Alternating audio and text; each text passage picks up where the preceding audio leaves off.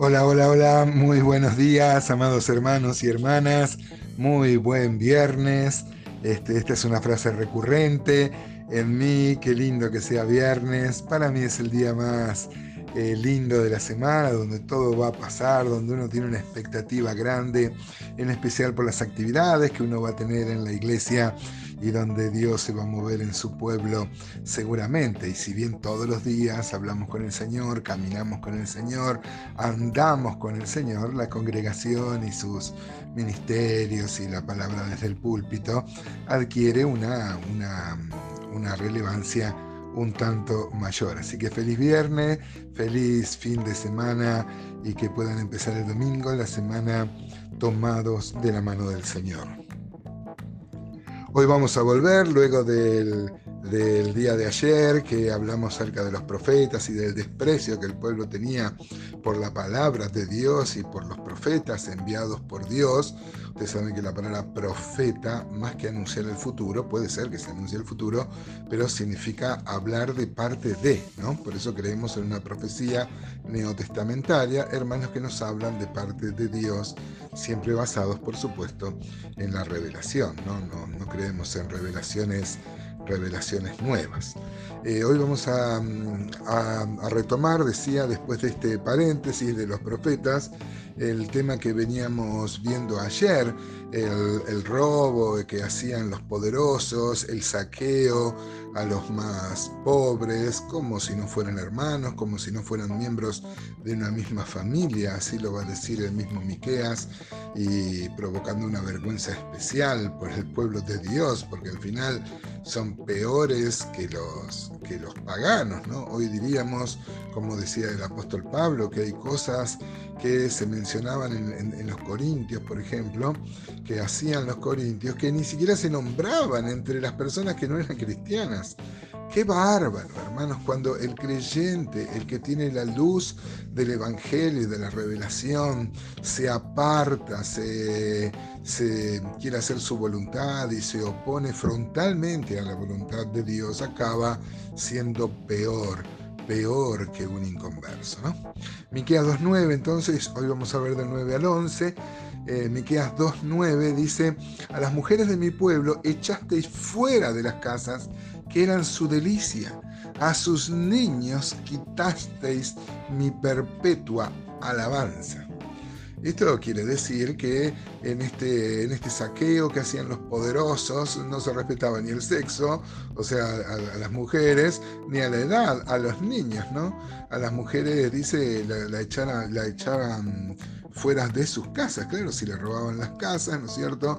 Mataban a los hombres y una vez que quedaban viudas las mujeres, las echaban de la casa. Qué bárbaro que esto pase en el pueblo de Dios. Y dice que a sus niños quitasteis mi perpetua alabanza, o sea, todo lo que Dios le da a los niños y los privilegios que Dios le da a los niños, em, cosa que se va a mantener en el Nuevo Testamento, el Señor Jesús y los apóstoles también hablaban de los, de los niños eh, que eran despreciados por la sociedad, no tenían ninguna relevancia, sin embargo el Señor Jesús dijo que había que hacerse como niños. Él dijo que en el mayor, eh, el mayor en el reino de los cielos era aquel que se haga como estos, estos pequeñitos, ¿no?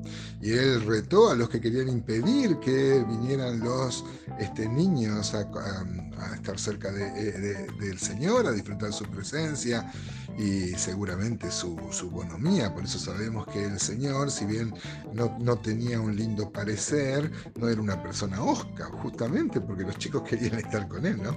¿Usted conoce una persona osca que los, que los chicos quieren estar con él? No, ¿no es cierto? Bueno, usted sabe que la ley prohibía específicamente en la guerra, por ejemplo, o si algún hermano se endeudaba, eh, vos podrías sacarle su capa, pero no más de un día. Éxodo 22, 26, note lo que dice. Si tomares en prenda el vestido de tu prójimo, a la puesta del sol se lo devolverás porque solo eso es su cubierta, es su vestido para cubrir su cuerpo en que dormirá. Y cuando él clamare a mí, yo le oiré, porque soy misericordioso. Y acá no se cumplía eso en el exterminio que se hacía entre ellos. Eh, eh, no, no había ningún tipo de piedad eh, hacia las mujeres y hacia los niños, les sacaban, los desnudaban, como ya habíamos visto, les sacaban la capa. Este, y por eso dice Miqueas 2.10, levantaos y andad, porque no es este el lugar de reposo, pues está contaminado, corrompido grandemente. Me parece a mí que alude a los que si hay algún justo, alguien que mm, este, quiera agradar a Dios, el consejo es que se levanten, se vayan, porque viene una disciplina muy dura, porque está contaminada la, tierra. Note esto, como el pueblo había contaminado aún la tierra. Dice que la tierra se había corrompido grandemente, ¿no? Este, bueno, en toda la Biblia habla de que eh, eh, nosotros debemos salir, ¿no? Salir, la misma palabra iglesia significa los llamados fuera. ¿Fuera de qué? No nos mandó a Marte el Señor, sino que este, fuera del sistema mundo, ¿no? Eclesia, ec hacia afuera, clesi llamado, la palabra iglesia significa los llamados afuera, ¿no? Podríamos recordar en el Nuevo Testamento, 2 Corintios 6, 17, dice, salid en medio de ellos y apartaos, dice el Señor, y no toquéis lo inmundo, y yo os recibiré. También el apóstol Pablo, quien creo que fue, quien escribió la carta a los hebreos, dice Hebreos 13, 12, por lo cual también Jesús, para santificar al pueblo mediante su propia sangre, padeció fuera de la puerta.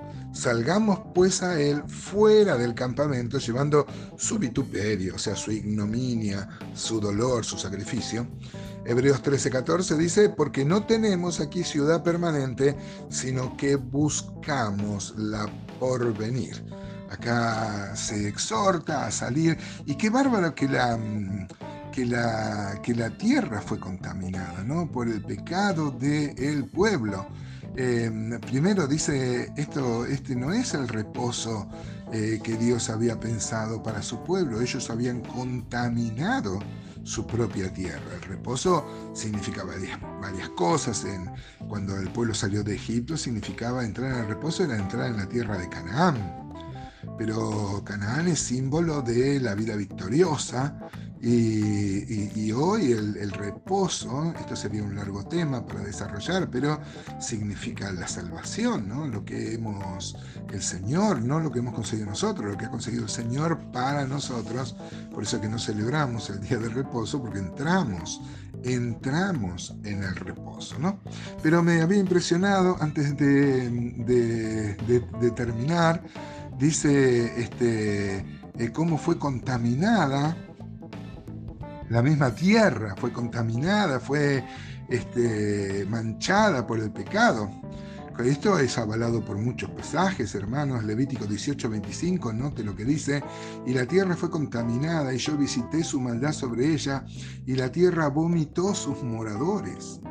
Guardad pues vosotros mis estatutos y mis ordenanzas y no hagáis ninguna de estas abominaciones, las cosas que hacían los pueblos paganos de la tierra prometida, ni el natural ni el extranjero que mora entre vosotros, porque todas estas abominaciones hicieron los hombres de aquella tierra que fueron antes de vosotros, y la tierra fue contaminada, no sea que la tierra os vomite por haberla contaminado, como vomitó a la nación que la visto antes de vosotros. Si saltamos, por ejemplo, a Jeremías 3.2, dice, alza tus ojos a las alturas y ve qué lugar no te hayas prostituido, junto a los caminos te sentabas para ellos como árabe en el desierto, y con tus fornicaciones y con tu maldad has contaminado la tierra. Qué bárbaro, como el, pecado del pueblo tiene alcances que van más allá de nuestra propia vida, de nuestra realidad. E inclusive, hermano, acá dice que maldecía la propia tierra. Dios nos libre, vivamos en santidad, para gloria suya y también para felicidad